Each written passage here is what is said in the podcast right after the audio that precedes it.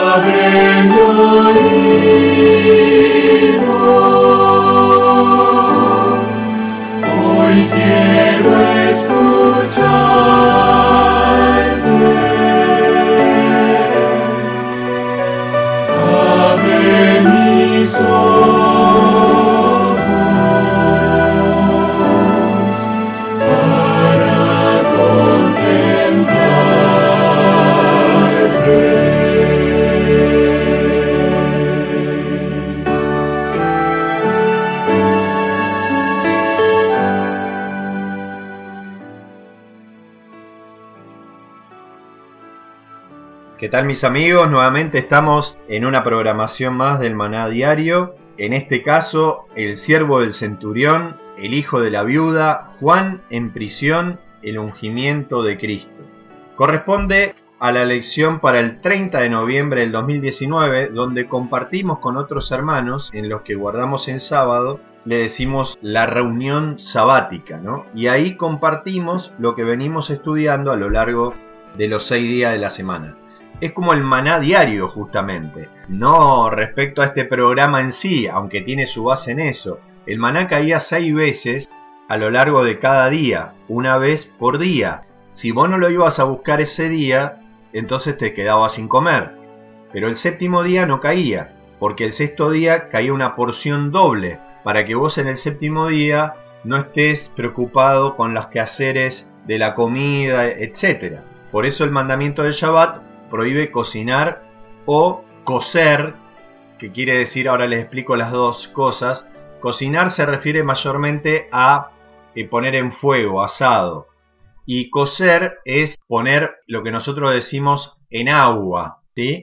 Entonces, ni lo uno ni lo otro. Por eso, mis hermanos, cuando se llega el Shabbat, la comida tiene que estar preparada. Si es una época de invierno, misericordia quiero, se puede calentar algo, pero no cocinar ni cocer en ese día, porque para los que creemos en el Shabbat, y aún para los que creen, digo porque hay algunos hermanos que este punto no lo tienen claro, no se puede cocinar en sábado, por más que sea un plato de fideo.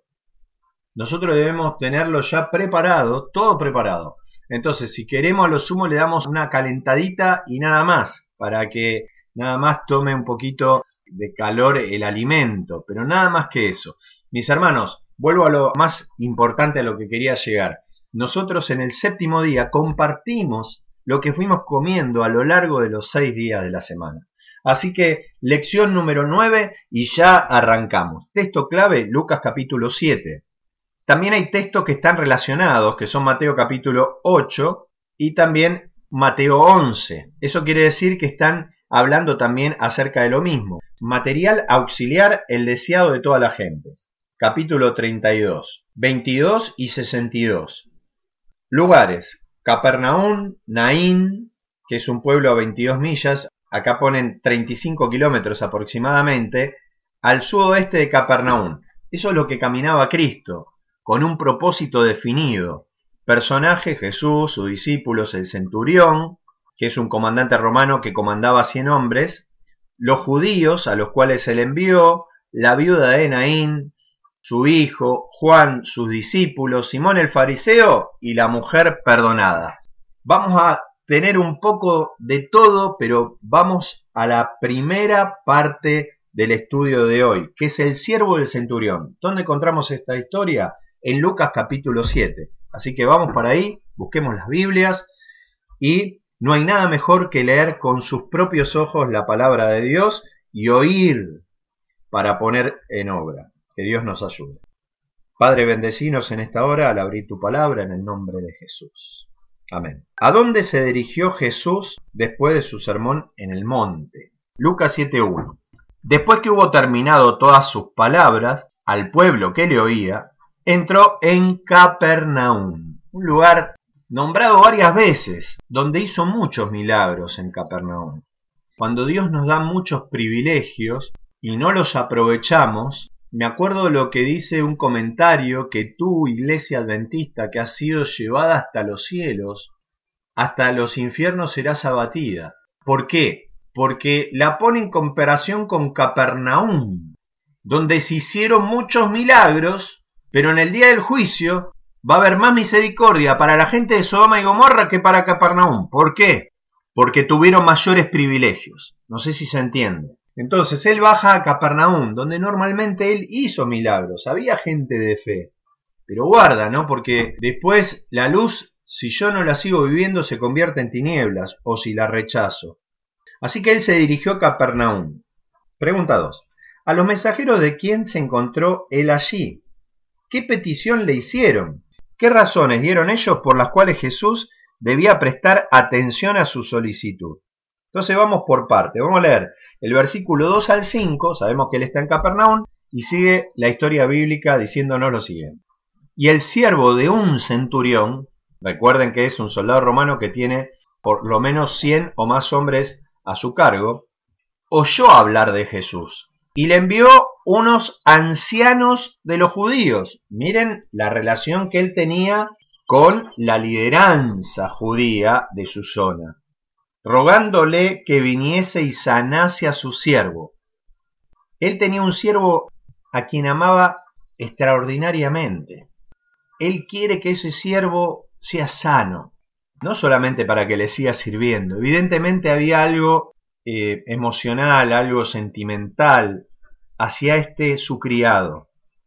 Es como cuando uno ama a alguien, busca por todos lados una sanación.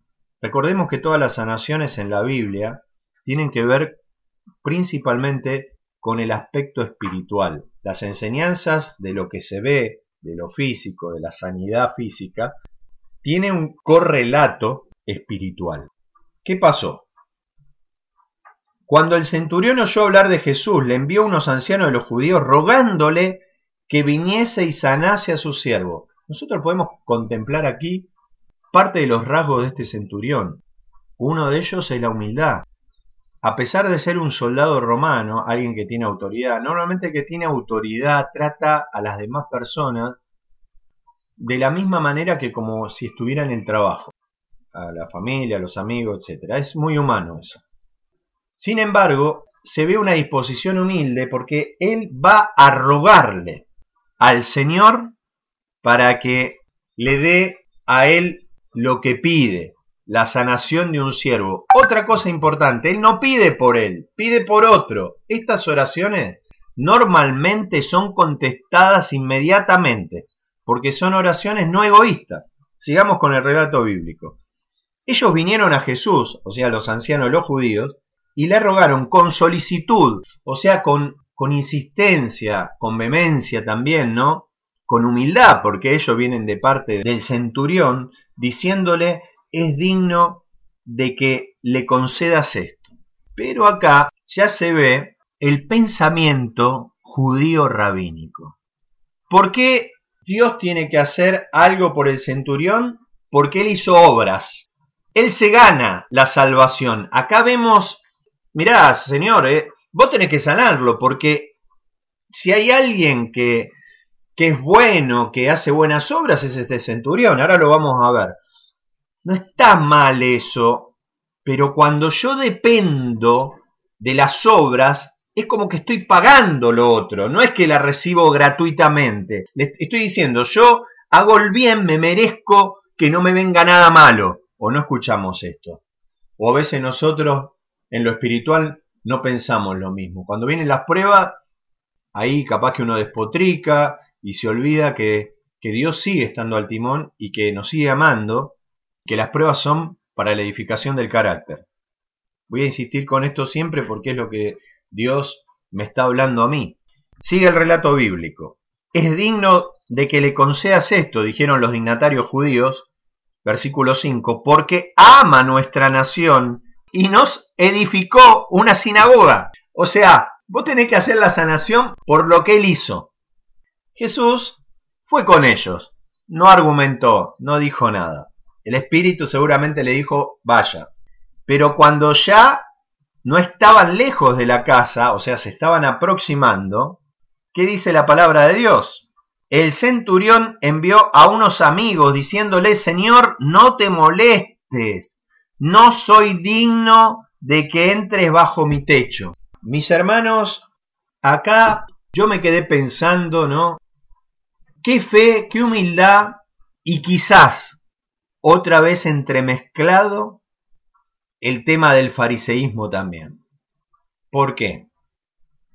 Porque a pesar de todo, en este caso es una persona que amaba la nación, sin embargo, para un judío, un romano o cualquiera de otra nación que no acepte el judaísmo, es un perro, es un gentil, es de las otras naciones, no tiene el mismo estatus que un judío natural. Es contrario a la Biblia esto, porque cuando uno va a la época de la Pascua, cuando una persona voluntariamente quería formar parte del pueblo y se circuncidaba, era tratado de igual manera que todo lo demás del pueblo.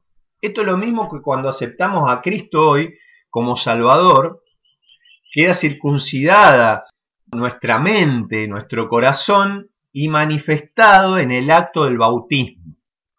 Ya somos tratados como coherederos del reino con Cristo y participantes de todos sus bienes. ¿Por qué digo esto? Porque un judío no entraba en la casa de un romano. Y ahora iba un varón justo probablemente para él un gran profeta, que sana es porque Dios está con él, se aproxima a la casa de él. No, yo no soy digno de que entres en mi casa. No soy digno de que vengas bajo mi techo, pero di una palabra y mi siervo sanará. Hermano, yo estoy respondiendo ya varias preguntas. A los mensajeros de quién se encontró él allí, a esos judíos que había mandado el centurión porque había escuchado de Cristo.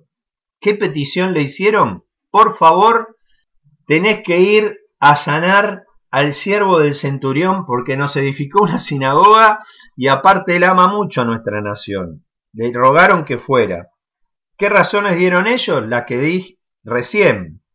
La pregunta 3 ¿Cómo respondió Jesús a este pedido? Ya lo leímos. Fue con ellos. En este caso no dijo nada. Lo único que hizo fue. Diferente a lo de Lázaro, ¿no? Que le dijeron, vení por favor ya, porque mi hermano está muy enfermo. Él se quedó dos días más, como a veces pasa con nuestras peticiones, que no son respondidas instantáneamente. Y cuando llega, Lázaro está muerto, ellas están mal, le recriminan y le dicen, si vos hubieses estado acá, Lázaro no estaría muerto. En otras palabras, la verdad que te portaste mal, era tu amigo, ¿por qué no lo viniste a sanar? Sanás a todos los demás y a mí nada. Pero, hermano, de eso aprendemos una gran lección. Jesús le quería regalar una resurrección, no una sanidad. Una resurrección era algo tremendo. No era solamente una sanidad de, de una enfermedad X. Era volver a la vida. Era una prueba inequívoca, irrefutable de que verdaderamente era el Hijo de Dios, tenía un poder enorme. Entonces eso nos deja también una enseñanza. Cuando Dios se retrasa en nuestra oración, es porque tiene algo mejor de lo que nosotros entendemos de nuestro pedido y de lo que queremos de nuestra respuesta. Es bueno confiar en el Señor, pero en este caso, Él fue sin decir nada. ¿A quién se encontró Él en el camino? Se encontró con unos amigos del centurión que fueron a decirle, no, por favor, no entres bajo mi techo. ¿Sí? ¿Y qué mensaje trajeron ellos del centurión? Esa es la pregunta 4. Vamos a leer del 6 al 8, versículos 6 a 8, Lucas 7. Preciosa lección. Dice que esas personas le dijeron, no te molestes, Señor, pues no soy digno de que entres bajo mi techo. Eso es lo que le están diciendo en el nombre del centurión. Porque también yo soy hombre puesto bajo autoridad y tengo soldados bajo mis órdenes. Y digo a este, ve y va. Y el otro, ven y viene. Y a mi siervo, hace esto y lo hace. Me salté el 7 que dice, por lo que ni aún me tuve por digno de venir a ti. ¿Por qué? Porque él se sentía de que Justamente, estaba bajo un varón justo, él era romano, a pesar de que lo amaban y todo. Y él dice, no, yo no me sentí digno de venir a ti, pero di la palabra y mi siervo será sano. Entonces, hermano, esta persona tenía una fe tremenda en la palabra, no necesitaba ver. Pero este, hasta diría, era mejor que los judíos. Los judíos están todo el día pidiendo señales. Si no haces esto, no existís. Si no haces lo otro, fijémonos nosotros si no nos pasa lo mismo. Entonces no está Dios. Ayer estuve con una persona que está bien, no es creída en Dios, pero ante las cosas que le pasaron, dice dónde está, pero este, la persona no hace una vida totalmente sana. Después le echamos la culpa a Dios como si Dios tuviera la culpa de los errores nuestros. Explico, pero en este caso, él se sentía indigno. Él dijo, una palabra tuya bastará para que mi siervo sea sano. Él no necesitaba ver, no lo necesitaba Jesús visible en el lugar para que haga el milagro. Él creía en la palabra de Dios. Esto me hace recordar, por eso Jesús después va a decir, este tiene más fe que ni aún en Israel encontré a alguien como él. Parecía que obviamente conocía la Torah. Mire, vamos a Deuteronomio capítulo 4. Cuando fue en el monte Sinaí que se dio la ley de Dios, el Señor dice lo siguiente, Por tanto guarda y guarda tu alma con diligencia, para que no olvides de las cosas que tus ojos han visto, ni se aparten de tu corazón todos los días de tu vida, antes bien las enseñarás a tus hijos y a los hijos de tus hijos. El día que estuviste delante de Jehová en Horeb, cuando Jehová me dijo, Reúneme el pueblo para que le hagas oír mis palabras, las cuales aprenderán para temerme todos los días que vivieran sobre esta tierra, y las enseñarán a sus hijos. Y os acercasteis, y os pusisteis al pie del monte. El monte ardía en fuego hasta en medio de los cielos con tinieblas, nube y oscuridad. Habló Jehová con vosotros de en medio del fuego. Oíste la voz de sus palabras, mas a excepción de oír su voz, ninguna figura visteis Hermanos, leí Deuteronomio 4, 9 al 12. Los paganos estaban continuamente dispuestos a ver, a ver imágenes, a ver esto, a ver lo otro. Los judíos que habían salido, o mejor dicho, el pueblo de Israel, que había salido de Egipto, también necesitaba ver. Por eso cuando Moisés desapareció y se hizo invisible a sus ojos, pues se fue a hablar con Dios, ¿qué hicieron? Un becerro de oro. Necesitaban ver, este Jehová que nos sacó de Egipto. Siempre la vista. ¿Cómo engañó el diablo a Eva, porque le mostró seguramente un fruto donde aparentemente le había comido y había tenido una elevación. Hoy se habla mucho de eso, de una elevación, ¿sí? Y Eva lo mira, y mira que es verdad, aparentemente es verdad, pero la palabra de Dios dijo, de cierto te digo, que si vos comes de ese árbol vas a morir. Entonces ahora dice, pero ¿cómo? Pero si yo estoy viendo que esta serpiente no murió y encima está hablando conmigo, razona. Quiere decir que si yo como, porque mis ojos lo están viendo, no pueden fallar, si yo como voy a ser como Dios. Dios es egoísta, Dios es mentiroso y Dios lo que no quiere es que yo sea como Él. ¿A qué hizo caso? ¿A la palabra o a la vista? Y por la vista se perdió la fe. Por eso Hebreos 11 dice, 1. La fe es por el oír y el oír de la palabra de Dios. Eso dice Romanos 10, 17. Y Hebreos 11, 1 dice, es pues la fe la certeza de lo que se espera, la convicción de lo que no se ve. Versículo 6. Pero sin fe es imposible agradar a Dios, porque es necesario que el que se acerca a Dios crea que le hay y que es galardonador o premiador o recompensador de los que le buscan. No solamente tengo que creer que existe, sino que Él va a recompensar a aquellos que creen. Y hermano, el centurión creyó, el centurión creyó la palabra, no necesitaba ver. ¿Y qué pasó? Pasó lo que tiene que pasar. Cuando uno cumple con los requisitos de Dios, cuando uno entiende que la salvación es por la fe, entonces viene la respuesta de parte de Dios. Y en este caso es la sanidad física, pero para nosotros la sanidad del alma, la sanidad espiritual. La pregunta 5 habla acerca de esto y nos lleva al versículo 9 y 10 de Lucas 7, que dice, ¿qué dijo Jesús respecto a este mensaje? ¿Qué ocurrió como resultado de la fe del centurión. Dice así estos últimos pasajes. Al oír esto Jesús se maravilló de él. Volviéndose, le dijo a la gente que le seguía, recuerden que iba una multitud con él, no iba solo. Os digo que ni aun en Israel he hallado tanta fe. Y al regresar a casa, los que habían sido enviados hallaron sano al siervo que había estado enfermo. Hermanos, tremendas lecciones de la vida de Cristo, parte 2. Insisto, parecen lecciones sencillas, pero lo sencillo de Dios es más profundo y amplio y más sabio que lo más sabio del hombre. Mis hermanos, hay una nota al final, la nota 1, que dice, con esto vamos a poner fin y a un comentario del deseado que quiero compartirles. Los discípulos de Jesús realmente creían en Él, pero su fe no había ido más allá de su presencia personal, más allá de lo que captan los sentidos naturales. El centurión comprendía hasta cierto punto el gran y perfecto gobierno de Dios. Aún en el sistema romano, él, el centurión, podía enviar soldados a ejecutar sus órdenes. Por lo tanto, Jesús tenía bajo su control el poder y agentes mucho más allá del hombre común. Jesús podía decir, ve, y sus siervos irían. Después vamos a ver quiénes son estos siervos. El romano reconoció el gran trabajo invisible de Dios, y Jesús envió su palabra y sanó al muchacho como señaló Mateo.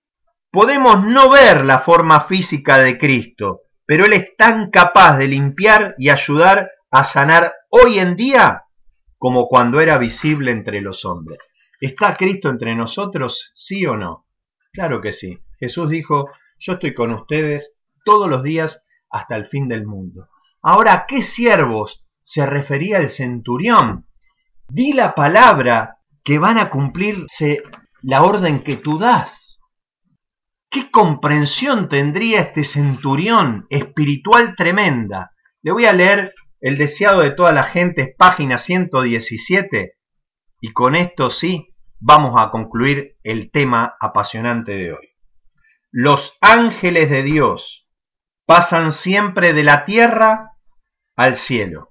No dice del cielo a la tierra, porque primero se necesita la escalera, Cristo, para que después suban con oraciones y bajen con bendiciones, ¿no? Los ángeles de Dios pasan siempre de la tierra al cielo y del cielo, orden, a la tierra.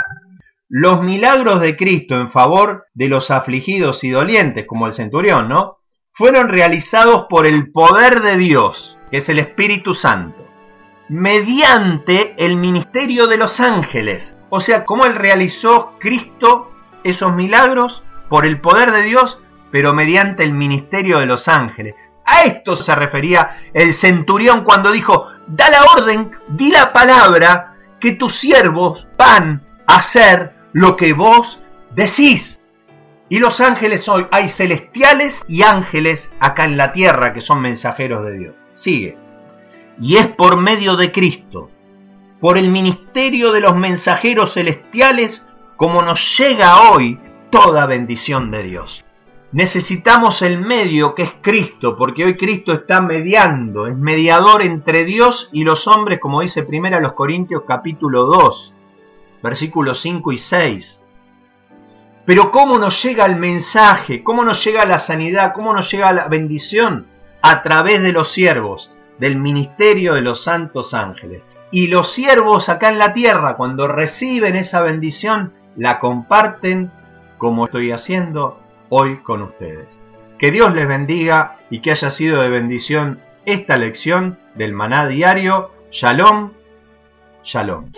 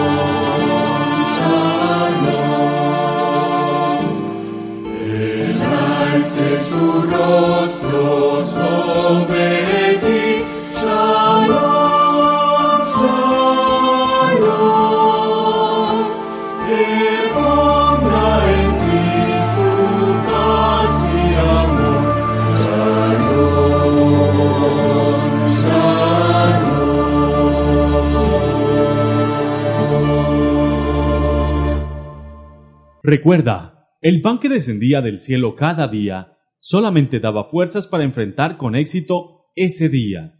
Por eso, permitiéndolo Dios, nos reencontraremos mañana para recibir una porción más del maná diario.